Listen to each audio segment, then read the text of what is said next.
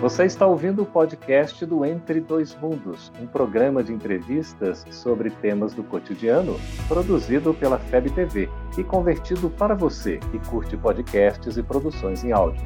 Essa é a nossa forma de transmitir esperança, conhecimento e alegria. Olá! Como o Espiritismo nos ajuda a entender o mundo de hoje? É isso que o nosso programa se propõe a mostrar em conversa com estudiosos da doutrina espírita. E o tema do nosso programa de hoje é Saber Envelhecer a saúde em saber envelhecer. Prepare-se, Entre Dois Mundos está começando agora.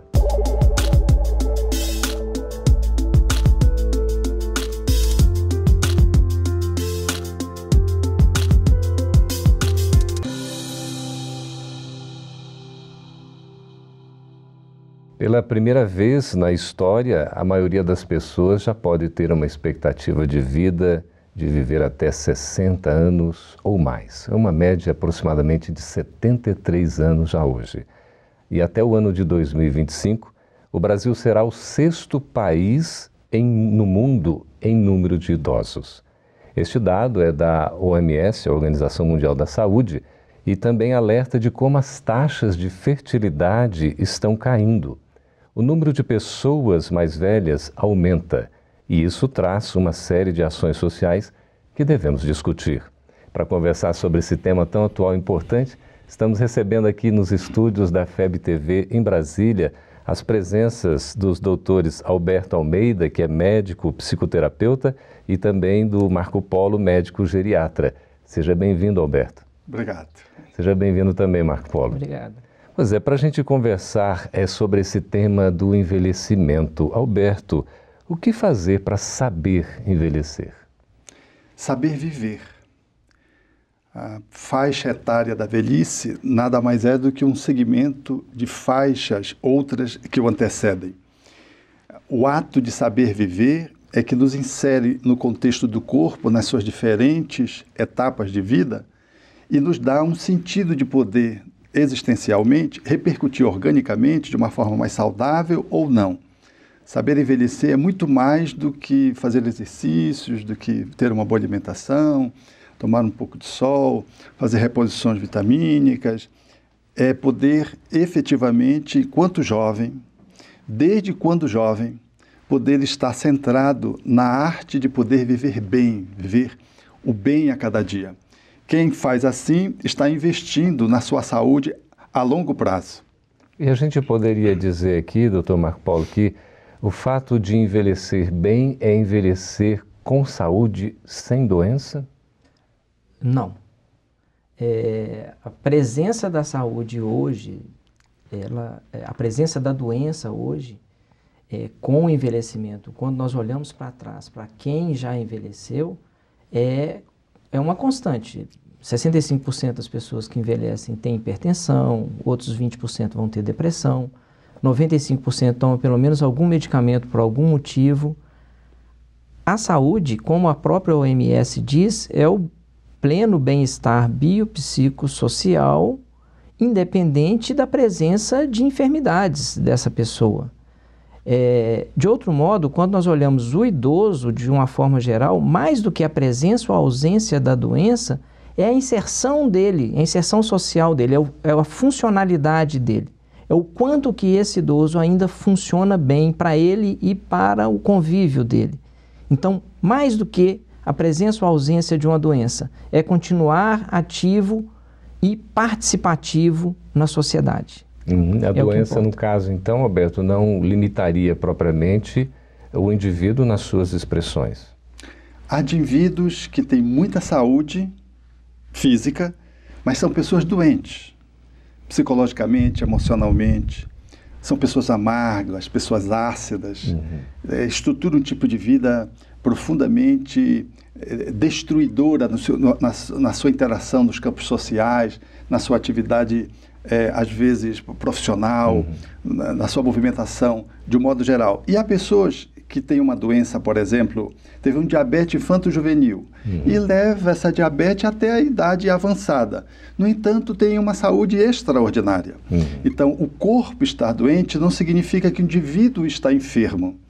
A pessoa pode estar com o corpo saudável e o indivíduo enfermo, e o inverso pode se dar, porque às vezes a enfermidade ela surge como um, com um propósito e ligado a esta ou aquela circunstância, ela não define o psiquismo daquele que a tem. Então a pessoa tem um corpo é, avariado, por assim dizer, mas ela é íntegra, ela vive bem, ela faz daquela patologia uma possibilidade de aprendizado e consegue se colocar do mundo muito mais saudável do que outros que têm o corpo saudável, mas são pessoas muito destrutivas, muito infelizes. E a gente pode dizer, doutor Marco Polo, que nós estamos sabendo envelhecer?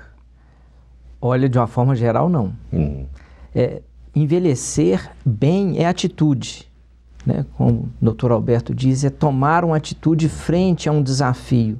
Então, tem pessoas, por exemplo, que eu vejo hoje no consultório que chegam e falam assim: Olha, eu tive uma hérnia de disco quando eu era, estava com os meus 40 anos de idade. É, e isso me limitou, eu tive que me aposentar. Outras chegam e falam assim: olha, eu tive uma hérnia de disco quando eu tinha os meus 40 anos de idade isso me fez fazer atividade física, porque aí eu recuperei dessa enfermidade. E como a minha família tem um histórico de doença cardíaca, eu evitei de ter um infarto, porque eu passei a ter o que hábitos saudáveis. Então, o uhum. mesmo problema, a atitude que a pessoa toma pode diferenciar completamente o processo de envelhecimento. E nós, coletivamente, eu diria que a gente ainda não sabe envelhecer. Por quê? Porque é muito novo o envelhecimento para o ser humano. Uhum.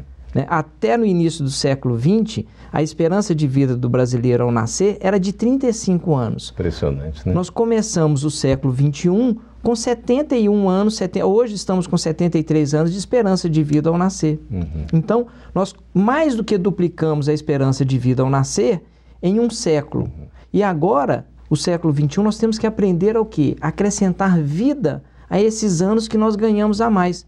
Nós temos que aprender a envelhecer. Pois é.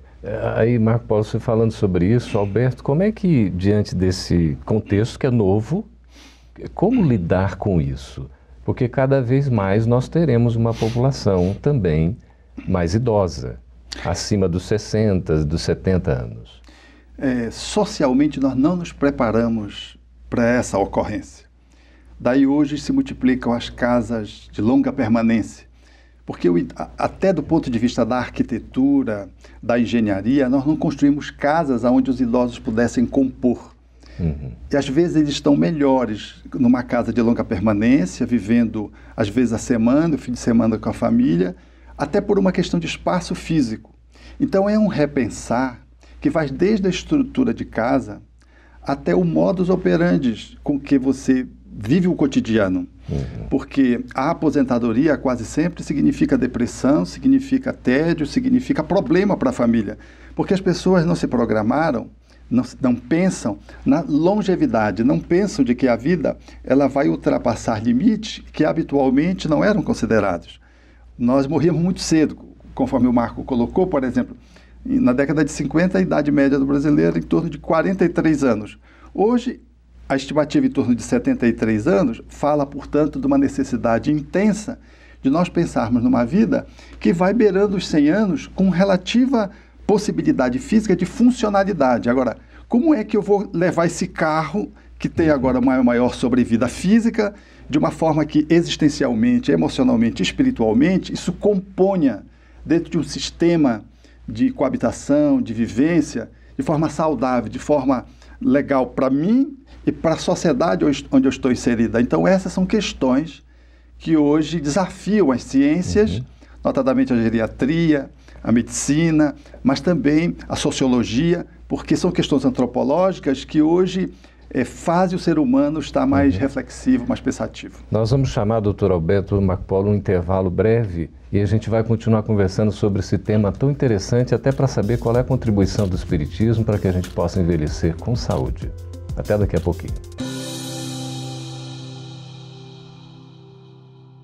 Estamos de volta com Entre Dois Mundos conversando a respeito do saber envelhecer com saúde. E para entender qual é a contribuição aqui, doutor Alberto, doutor Marco Polo, a respeito do Espiritismo, como é que o Espiritismo pode contribuir para essa questão do envelhecimento com saúde? Bem, a própria Organização Mundial da Saúde colocou, acrescentou ao conceito de saúde, o pleno bem-estar biopsicossocial, mais recentemente, é, o pleno bem-estar também espiritual, como sendo fundamental para que as pessoas consigam esse equilíbrio e possam envelhecer bem a partir daí.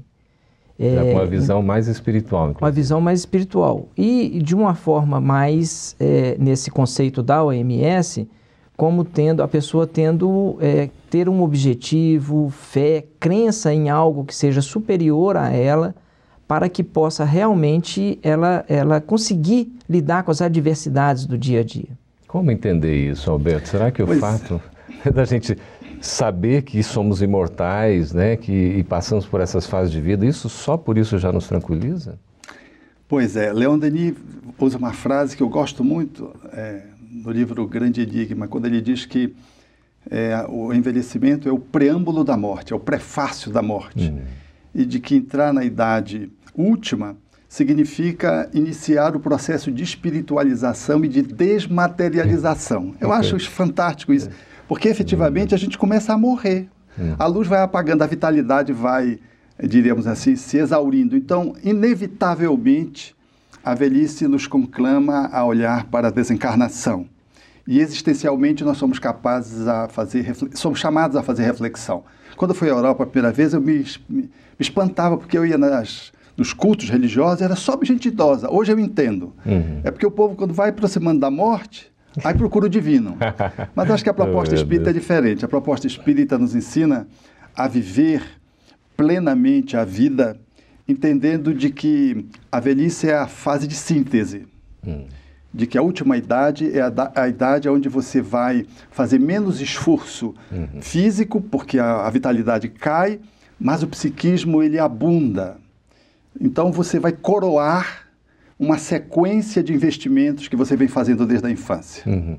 E todas é. as fases da vida aqui, doutor Marcos, são importantes?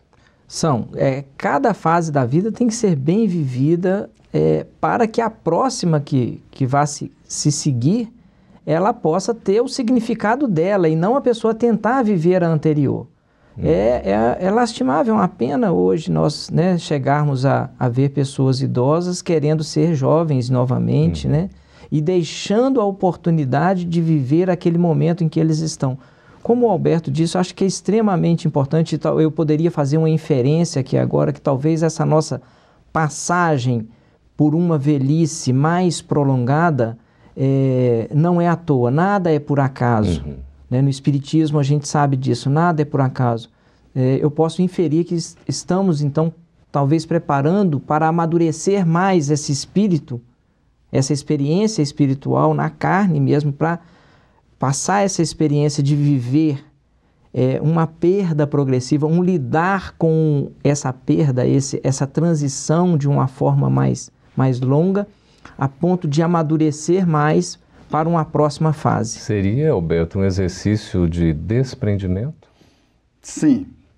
É, eu gosto muito da, da fala de Dona Amélia Rodrigues quando diz que a criança aprende, para que o jovem possa apreender, de modo a que o adulto possa compreender, evitando o velho que só repreende. Eu acho legal é. essa, essa composição é. que ela faz, porque efetivamente a velhice, em ser dessa fase finalizante da vida física, ela deveria nos prospectar para uma possibilidade de podermos viver mais plenamente a nossa transcendência e experimentar é, a, a, idade da sabedoria, porque antes de Gutenberg, o velho era a fonte da sabedoria. Uhum. Nós íamos ao idoso não como hoje, numa sociedade assim de consumo, notadamente centrada no capitalismo, que usa, descarta os idosos, né? Mas ele, é, hoje o, o idoso perdeu essa característica de ser a fonte do saber. Mas, na perspectiva espírita, o idoso deveria ser reverenciado. Uhum. Efetivamente deveria ser reverenciado por ele dever trazer dentro de si toda uma capacidade de poder trazer para a humanidade contributos de uma experiência, de lições e, e coroar aqueles que antecedem através de uma interação fecunda e saudável. A gente pode dizer que o Espiritismo contribui assim para uma, um preparo emocional para esse período da vida?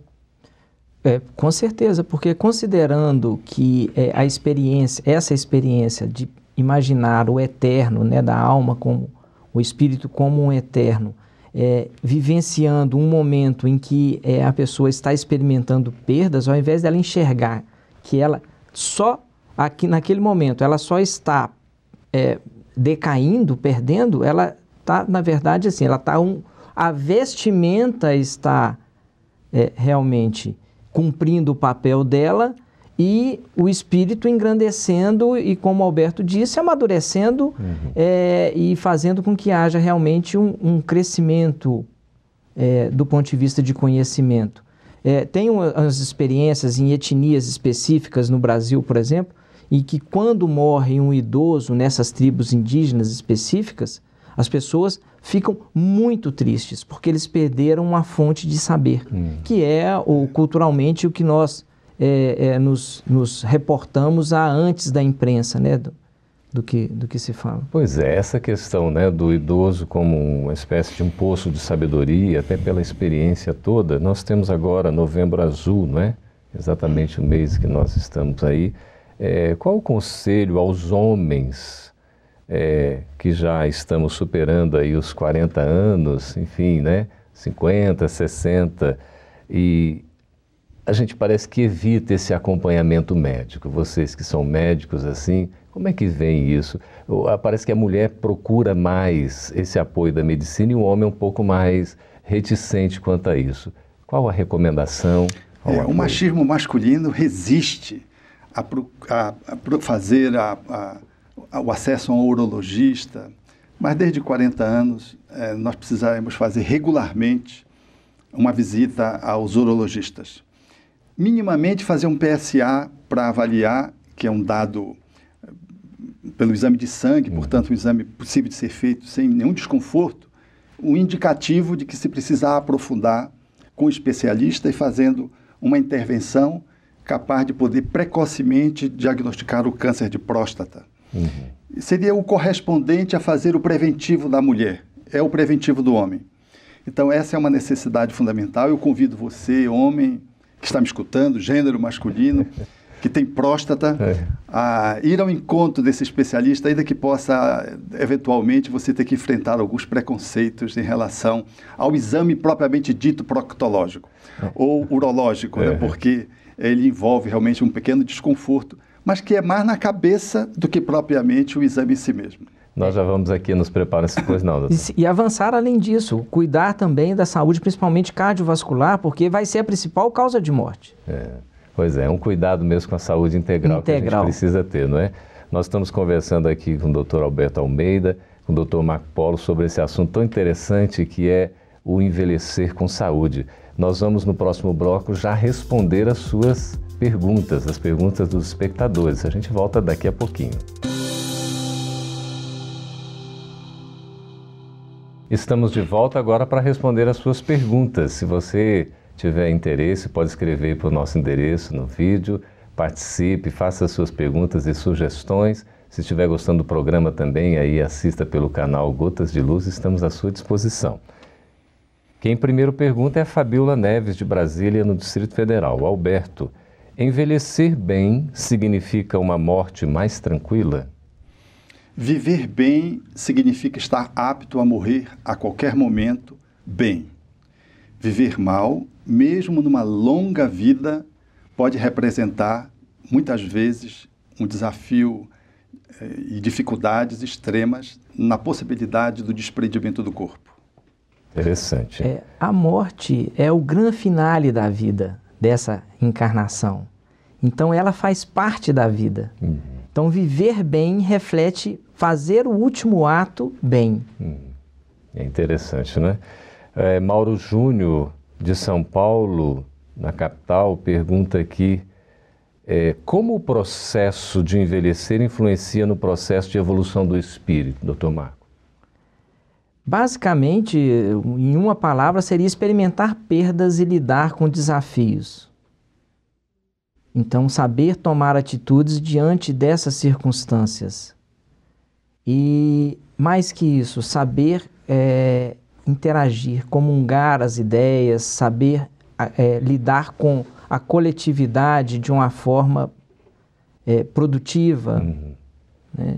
Então é todo um processo, né? É todo um processo, é todo um processo de, de atitudes. é muito complexo imaginar isso. Uhum. É, tem é, rapidamente tem estudos mostrando, por exemplo, que pessoas próximas a aposentar, quando perdem é, vínculos sociais, aumenta a chance dela morrer em seis anos. Então isso influencia. É. Aqui nós temos o Luiz Cláudio são Pedro da Aldeia, no Rio de Janeiro, Alberto, pergunta o seguinte: tenho duas avós vivas e com a mesma idade. Uma passa pelos problemas da velhice, mas conduz da maneira saudável. A outra vive bem com os problemas da velhice, mas conduz a vida de uma forma mais amarga. Como o Espiritismo explica essa comparação? Duas avós terem a mesma idade, mas uma envelheceu melhor que a outra. É como minha mãe espírita, que hoje conversava com ela sobre a possibilidade do meu envelhecimento entrava em crise, partilhando com ela, ela disse, meu bem, eu também entrei em crise há três anos. E ela está com 90 anos. Eu achei que ela estava me gozando. Ela, ela disse, não, meu filho, foi. Quando eu fiz 87 anos, eu entrei em crise porque tive que andar com uma cuidadora do lado. Olha. E eu, foi um, um, um tapa com luva de pelica, porque ela tem Parkinson uhum. e precisa andar apoiada. Então, é, essa é a diferença, é quem habita o corpo. A diferença fundamentalmente é essa. Uhum. Nós somos espíritos que estamos fazendo uma viagem corpórea, nós não somos pessoas que temos um corpo fazendo uma viagem espiritual. Essa diferença é fundamental e o Espiritismo nos assinala com muita prontidão qual deve ser a nossa melhor escolha. Que maravilha. Aqui nós temos a Laura Ruas, de Niterói, Rio de Janeiro. Doutor Marco pergunta o seguinte: hoje as mães estão tendo filhos mais tarde. Como entender mães mais velhas junto à educação de seus filhos? Uma pergunta mais abrangente aqui, né? Eu posso dizer por experiência própria, eu tive minha primeira filha com 40 anos de idade. Então é, é o seguinte, eu acho ótimo que a gente rejuvenesce. Uhum. É um desafio que está sendo colocado e vamos ver isso aí com muita frequência. Uhum. É, e o caso da minha mulher também, ela teve é, a primeira filha mais velha, uhum. a nossa filha. E é uma experiência que ela relata para mim como uma forma realmente de rejuvenescer, de, de viver. Agora, é, a questão prática é acordar no meio da noite com 40 anos de idade é um pouquinho diferente de acordar com 25. Então, é, é bem, mas é, é, eu acho que é uma experiência que vai ser muito mais comum da agora para frente e nós temos que ter é, realmente esse pensamento de é, se preparar e ter embasamentos sólidos do ponto de vista não só de conhecimento de como lidar, mas do ponto de vista até espiritual mesmo para lidar com essas questões. Exatamente, ótimo. Amanda Freitas de Campo Grande, no Mato Grosso do Sul, pergunta o seguinte, Alberto: o corpo mais velho é sinônimo de um espírito também mais velho? Não, necessariamente não. O espírito mais velho é aquele que tem mais experiência. E não é tão importante saber isso. O que é importante é o que nós podemos aprender hoje, com a idade que temos. E se não podemos mais voltar a sermos um jovem, enquanto idoso, podemos escolher ser joviais, que é uma característica do espírito, saudável do espírito. É interessante isso. Ana Cristina de São Paulo, doutor Marco, pergunta o seguinte: o espírito tem idade? Bem. ele tem o amadurecimento dele também. Uhum. Então ele tem esse, a fase do desenvolvimento dele, do amadurecimento, à medida que ele vai adquirindo experiências por reencarnações.